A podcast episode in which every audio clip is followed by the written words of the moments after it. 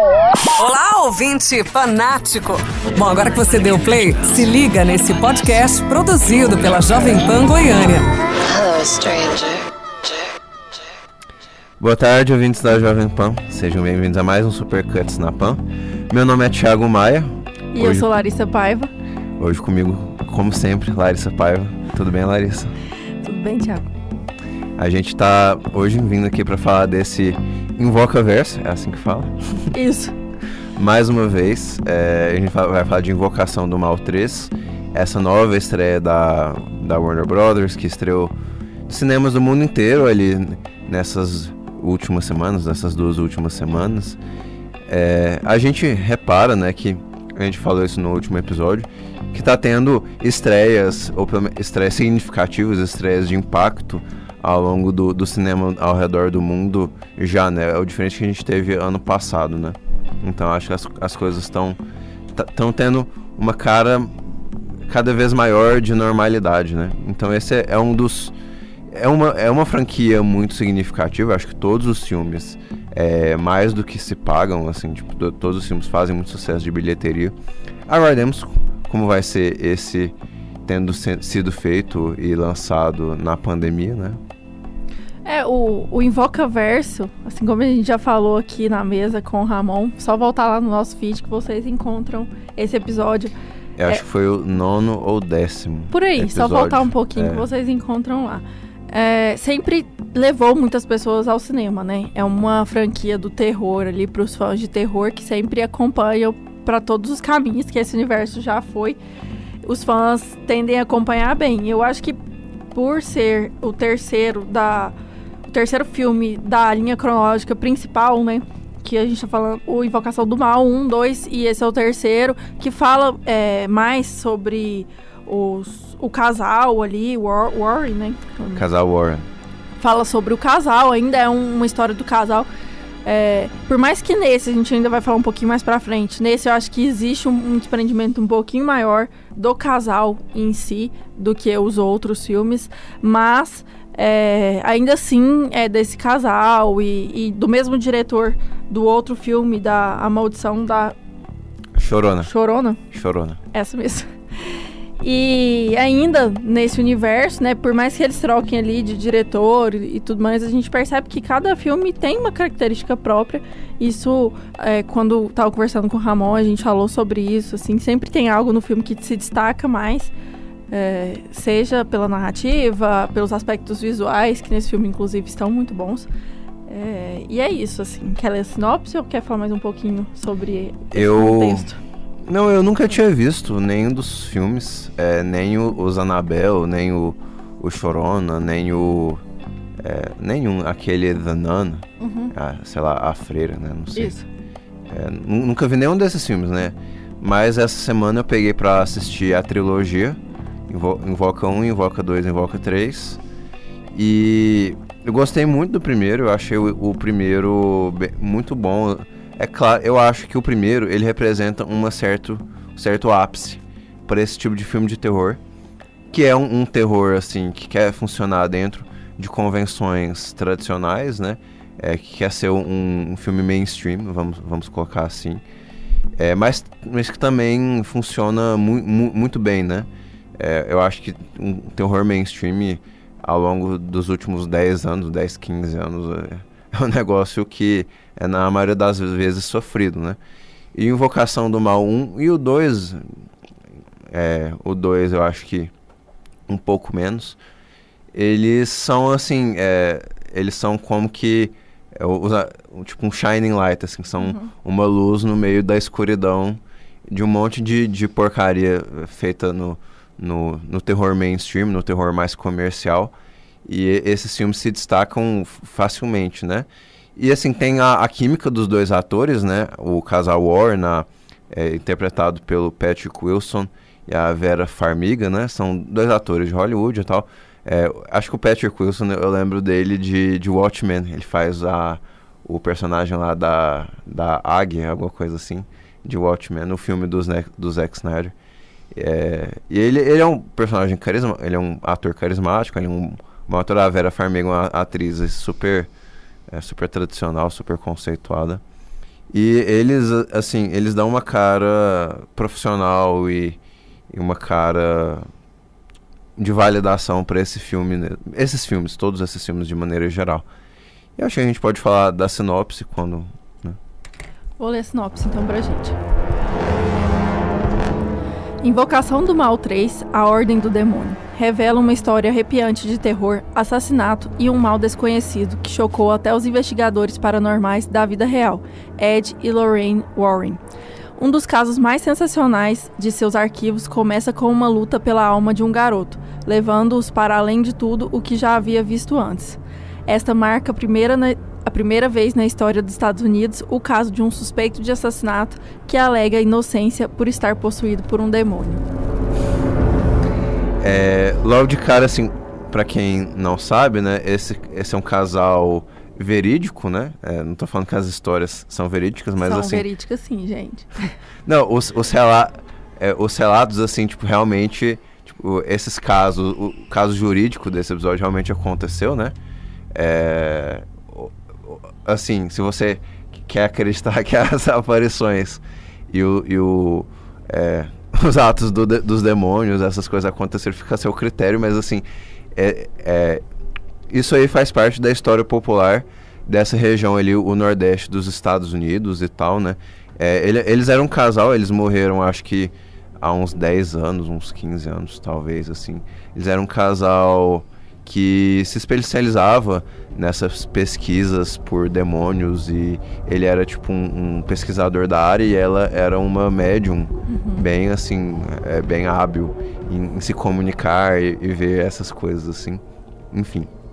E aí a gente tem a história deles a gente tem alguns casos da história deles que são relatados aqui nessa é, nessa franquia Invocação do Mal é, o mais famoso deles é de MTV, né? Que virou é. até outro filme, mas assim, é, as histórias do casal a gente vê em muitos conteúdos de terror, assim, sejam filmes, é, YouTube, podcast. Se vocês procura, procurarem aí por, pelo casal Warren, vocês vão achar infinitos materiais na internet sobre isso. Até uma queixa que eu já fiz na, naquele. No episódio aqui que a gente gravou sobre a Elisa Lam que é como a história real era mais interessante do que a produção a da série. Sim, aqui eu acho que a dramatização é muito boa em todos os filmes. Eles conseguem é, fazer com que vire uma obra de terror mesmo, bem feita, e ao mesmo tempo acho que eles não fogem tanto assim do, das histórias reais e do material coletado na época, entrevistas, tem muita coisa, muita coisa. Inclusive tem um museu até hoje é, que eles até tem aquela boneca Annabelle, a verdadeira, e, enfim, leva um turismo, ainda leva um turismo de terror ali para a região. Não, eu vejo nos filmes que são dirigidos pelo James Wan, que é o primeiro e o segundo, eu acho que ele é um diretor muito eficaz em construir esse clima de terror. E ele não, ele não faz necessariamente com, com muita coisa, né? É, nisso ele é meio que um, um, expert mesmo, né? De, de, de ter feito os Jogos Mortais ele com baixos orçamentos, né? Terem virado franquia. É, ele é um diretor mesmo que, que ele no, nos detalhes da, da composição das cenas deles, ele te sabe fi, fazer ficar assustado, né? Tipo, tem uma cena no primeiro filme que ele filma tipo só a porta e tipo é a sombra atrás da porta, né? E aquilo é muito assustador, né? Aquilo é muito coisa. Esse terceiro filme é eu não sei se é porque o diretor, que é o. É. Michael. É, Michael Chaves. Michael Chaves, né? Uhum.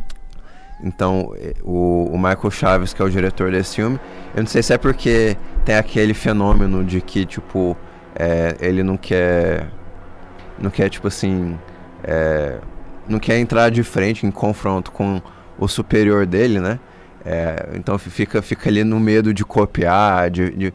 Então ele, ele, ele, cara, com certeza faz uma história que pega mais para os aspectos pessoais. A gente, esse é o filme menos assustador da, da série, né?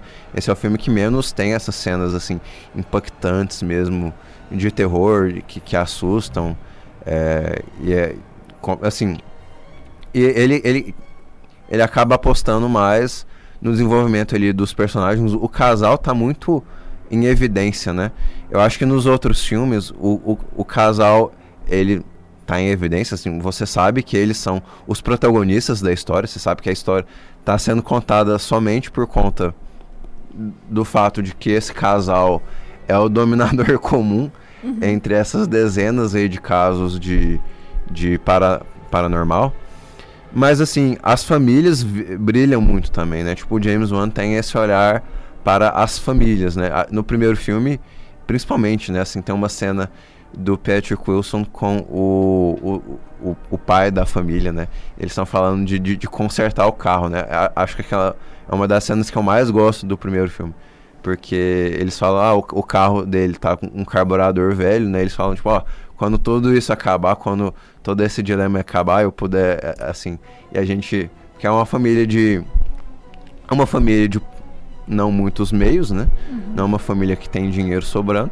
Então eles não, eles os demônios assim, eles estraçaram as casas dessas pessoas, né? Tipo, é, é móvel quebrado, é parede é, derrubada, é papel de parede rasgado, é, é, é assim, é um caos, né? É, isso, isso é uma coisa que eu, eu, na verdade, eu gosto muito dos dois filmes, né? Que eles, eles sabem unir, assim, o paranormal, sobrenatural, mas num, numa forma muito realista, né? Você, você fica ali em contato com, com aquela família, né? Eu acho que nesse sentido o filme tem uma espécie de é, potencial desperdiçado, porque a história ali de amor do casal lá da acho que é Debbie e o Arnie, né, que são os dois envolvi maiores envolvidos ali com o demônio, né, no casal, né? É, o, eles se casaram, ele foi preso, ele saiu da prisão, eles se casaram, ficaram juntos por muitos anos, né? Eu acho que isso é um, foi uma espécie de potencial desperdiçado porque eu queria ter me sentido mais em contato, em comunhão com aquele casal, né? Assim, porque é, eu não sei se eu acredito necessariamente nas histórias, mas assim, eu gosto de, uma vez que eu tô assistindo ao filme, eu fico ali conectado com os medos e anseios daquelas vítimas, né? Daquela, da, das, dessas famílias que sofreram esses casos, né? É porque eu acho que aqui a premissa inicial de ser o primeiro caso que foi para o tribunal como é, fui possuído por um demônio, por isso fiz isso ou aquilo. Eu acho que essa premissa inicial toma, rouba muito a cena do filme, assim, de primeiro caso. É, então acaba que essa esse contexto leva muito as pessoas até ao filme, né? Então é aquilo lá, é um filme de tribunal, de, de é. terror. É mais ou menos por isso que eu acho que aqui os personagens individuais ali perde um pouco a romantização mesmo do, do que está acontecendo ali, da criança. É uma família não tradicional, né? É, a, é um casal que cuida do irmão mais novo da, da, da moça ali e tal. Então, assim, é, dava para explorar, assim, eu acho que isso faz muita falta, principalmente para pessoas como eu, que não são completamente ligadas ao universo do terror em si. Eu gosto de ver coisas diferentes desses filmes que vão me prender até nessa nova é, leva de filmes aí dos últimos anos, como Hereditário, Midsommar, é, os próprios Get Out, e, é filmes de novas formas de aterrorizar, né? O suspense e terror ali. Eu acho que esses filmes eles vêm ganhando tanto espaço por telespectadores que inicialmente não eram interessados no gênero, justamente por saber trabalhar o filme em várias camadas. Eu não gosto de falar das sete camadas, mas é um filme que consegue agregar muito. Uhum. Aqui em Invocação do Mal 3, eu percebo que ele dá, ele vai regredir um pouco nesse, nesse aspecto. Por mais que eu acho que ainda assim é um filme que merece alguns pontos aí pela dramatização ali, pela pelo visual mesmo, é um filme que o, é um filme muito bonito de se ver ali. Você vê que foi bem feito. Então, ao mesmo tempo, ele me perde muito é, nessa desconexão, assim, e, e, sentir que é a franquia morrendo, assim, se esvaindo pelos dedos. Eu sinto que já é o terceiro filme, já tem o peso do terceiro filme de uma franquia. É, o que com certeza o que é muito ruim assim até para as pessoas que vão assistir de primeira esse terceiro filme o filme ele tinha que funcionar por si só, já que é um caso diferente. É, igual a gente vê, sei lá, um, os episódios de Supernatural, que por mais que seria interessante você conhecer a subtrama ali dos irmãos, é, o episódio ele funciona por si só. E, e, aqui eu, eu sinto que às vezes ele espera que a gente conheça já bem esse casal, conheça o contexto histórico, cultural da região também, para poder aceitar que esse caso realmente foi levado a sério quando chegou como assassinato. É, eu acho que é uma dessas decisões ali que eu acho que não não pegaram muito, sabe? Porque é, ali a gente espera que uma decisão judicial seja feita em favor do, do réu, né? Do réu do, do assassinato, né? E o, o réu que está sendo é, acusado por assassinato, né? E assim, a gente não tem muita. É, dando um, um, pequeno spoiler aqui pro filme, eu acho que o filme não te fornece muita explicação, é, porque a, o, o júri acaba dando uma maneirada na pena dele. Tipo, eu acho que o filme são coisas que. O, o, por isso que eu acho que o filme não funciona tão bem. Porque ele, ele nem assusta muito, assim, ele nem tem essas grandes composições de terror, ele nem. Ele não. Não, fa, não fecha todos os pauzinhos no, no quesito da história real. Eu acho que, por exemplo, tem no começo do filme, tem uma cena lá, uma cena bem impactante, que um, é, uma, inclusive é uma das cenas mais impactantes do filme, porque é uma criança, né, sendo sendo possuída pelo demônio. É até estranho falar isso, né? Mas enfim, é, a é das primeiras cenas do filme, então não é, não é spoiler, né? E naquela cena, você tem toda a família, né? Você tem ali o pai, a mãe, a, a irmã, o, o coisa, o namorado, um, um, um pai, assim, tem, tem toda a família ali juntos, né? E, e depois, assim, você nem vê mais a, a família, né? Tipo, a mãe e o pai. Você não vê, sabe? É, e eles focam muito no, no, nos dois, né? Mas o, os dois. Aí tem o, o, o plot lá é, da polícia, tem o plot lá das meninas. Eu não sei se ele responde muito o que aconteceu ali com as meninas que estavam envolvidas na história. Então o filme meio que se perde um pouco nessa, nessas várias narrativas, né? Talvez assim, se tivesse algum filme da série que potencial para virar minissérie, mais ou menos como virou The Undoing, aquela série que a gente viu, alguma coisa assim. Uhum talvez fosse esse filme. Né? Eu, não, eu, eu não sei, né? Eu não, eu não sou muito ligado a essas histórias fora dos filmes Invocação do Mal, né? É, mas a impressão que eu tive foi um pouco essa, né? Eu acho que não necessariamente teria que ser uma história super difícil de contar, mas eu acho que o diretor tem alguma dificuldade em contar essa história, né? Não significa que não tenha coisas boas no filme, né? Eu acho que, é, como eu disse ali, o casal, a Deb e o Arne, o casal principal ali, eles têm, têm uma coisa da, do amor que, que assim que eu achei interessante. Pro, os próprios atores ali estão tão bem nos papéis deles, né? O próprio Patrick Wilson a Vera Farmiga, né? Aí tem um, um padre, né, que está é, que tá envolvido na história, né? A história dele é interessante também.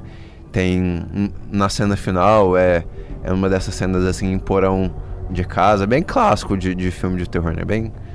Aconteceu em trocentos outros, outros filmes, mas a, aqui a cena final é interessante, né? Mas assim, tipo, a, por exemplo, a cena final do Invocação do Mal 2. A cena final do é maravilhosa, né?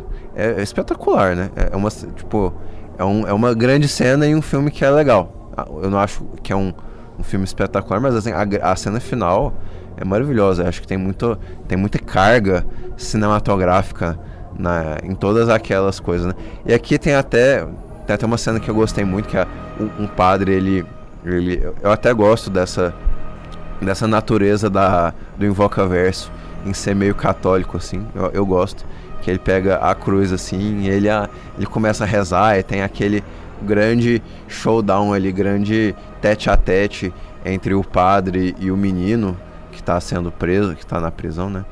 E aquilo fica, né? É, enfim, tem, tem bons momentos, mas no geral é, é um filme que eu acho que ele tem várias dificuldades em contar algumas histórias. Uma das grandes queixas ali da, do público em geral tem sido a falta de um vilão marcante. O que, que você achou sobre isso? Ah, eu acho que ela tem um vilão marcante, né? É, eu acho que, não, pelo menos assim, não me fez falta, né? No caso, assim, o vilão é, a, é, a, é uma mulher, né? Uma mulher nessa história. E, e, o, pa, e o padre tem um. Não vou dar spoiler, mas o padre tem um, um certo envolvimento com essa mulher, né? Então, nesse sentido, eu. Eu, eu não me. Eu não achei nada demais. Assim, essas, esses filmes de, de terror, assim, mais clássicos, são bons porque eles não precisam de um vilão, né? O vilão é o demônio, é, é, a, é a assombração, né? Tipo, é, você não precisa fazer o, a, a reta reversa e atrás de um vilão, porque assim, o vilão é, é, é onipresente. É, é, onipresente, né? É, nisso eu acho legal, tipo, o primeiro filme, né? É, o primeiro e o segundo filme tem uma certa puxadinha de tapete, porque você acha que o, o, o, o cara que habita aquela casa vai ser o vilão e ele meio que não é o vilão, né? Então puxa, um, puxa ali a, o tapete da sua expectativa um pouquinho. O primeiro filme não tem nenhuma. É, na verdade, tem uma certa explicação, né? É, até, até nisso eu, eu concordo que pode parecer que esse terceiro filme é mais fraco, né? É, mas eu acho que é porque o, os vilões, né? Que a, no primeiro filme você tem um, certa, um certo envolvimento das bruxas de, de Salem, aquela cidadezinha uhum. no Massachusetts. E no segundo filme você tem ali é, a, a, casa e a vizinhança no Reino Unido, onde, onde tudo isso aconteceu. E aqui, até nisso, você pode, pode parecer que é menos impactante. Mas não foi isso que me, me é, não foi isso necessariamente que me afastou do filme.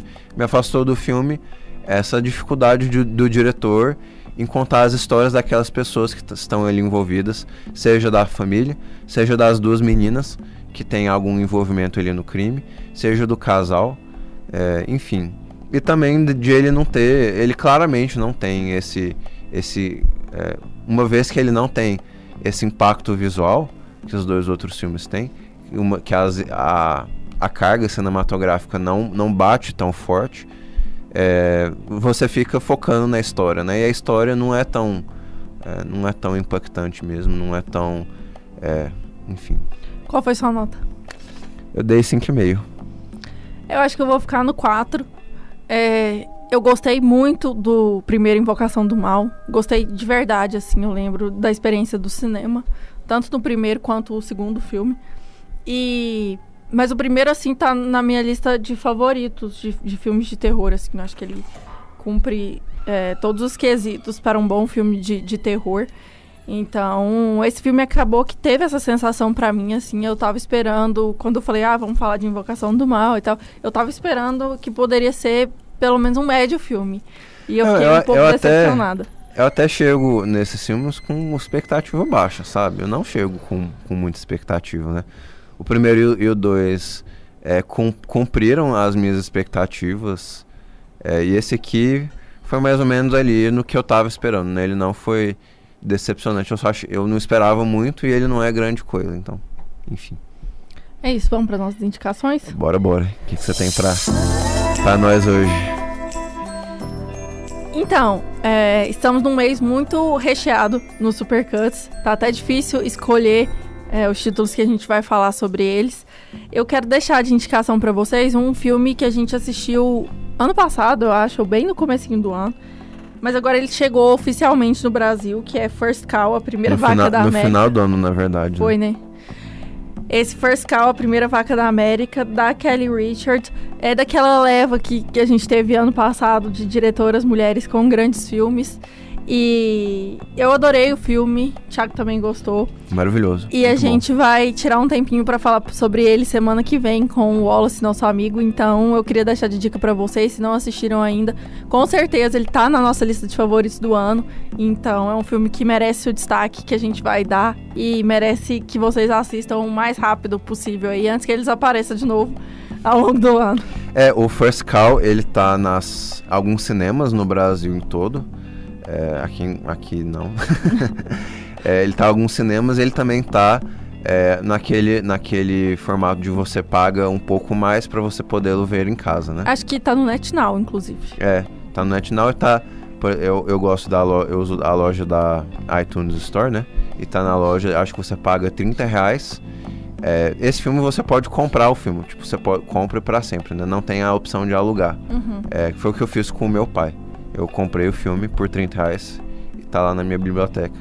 E aí depois de, ali no começo de julho, quando o, o mês virar, no começo de julho, ele vai pra MUBI.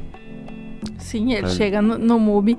Então, fiquem atentos aí. A gente vai tentar já começar a falar, dar um esquenta aí para os filmes favoritos do ano, para não chegar no desespero no final do ano e uma lista imensa para vocês assistirem tudo uma vez. Então, com o tempo, a gente já vai indicando. Esse pode ter certeza que ele vai estar nessa lista de favoritos, assim, só se acontecer assim, um a, milagre antes. A Kelly Reichardt, né? Ela é dessas diretoras ali de. que ela faz muito bem faz muito bem esse cinema independente, é, que é um pouco mais lento, né? Mas é, são histórias sempre muito, muito boas, né? E o pessoal fala que esse é o melhor filme dela. Eu não sei porque eu não vi todos, né? E o que, que você tem pra gente? Eu vou indicar. É, eu vou indicar três filmes. Então, estreou agora na, na Amazon Prime um filme dirigido pelo Roger Mitchell, que ele é diretor de. É, se eu não me engano, ele dirige Notting Hill, um lugar chamado Notting Hill.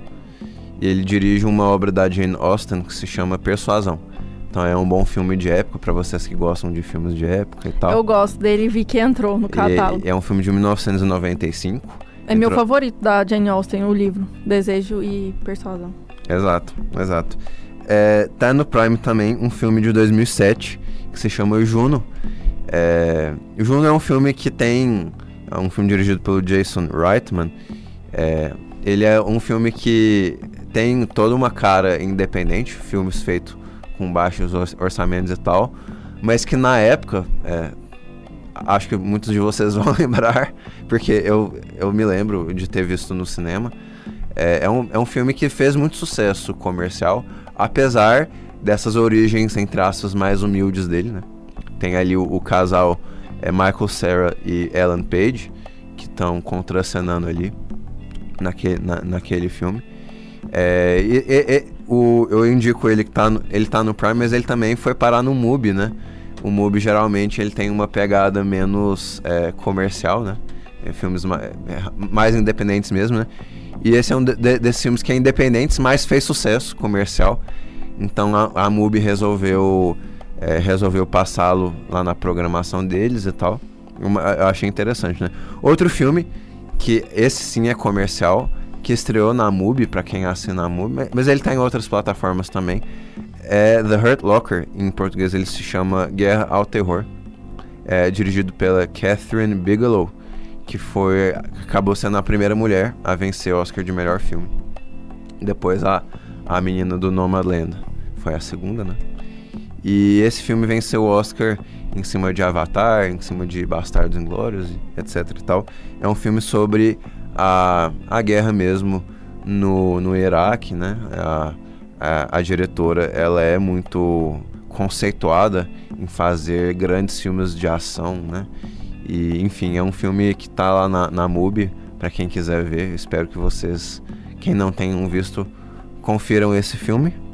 E é isso, né? Semana que vem a gente tem, tem muito mais coisa para vocês. É isso, pessoal. Estamos nas redes sociais como Supercuts Pod. E eu sou Lares BVP em todas as redes e Thiago é Thiago R. Maia. A gente espera Sem vocês. H. Sem H. Isso. A gente espera vocês com dúvidas, sugestões. A gente tá lá. Obrigada, gente. Até a próxima. Até semana que vem, pessoal. Tchau, tchau.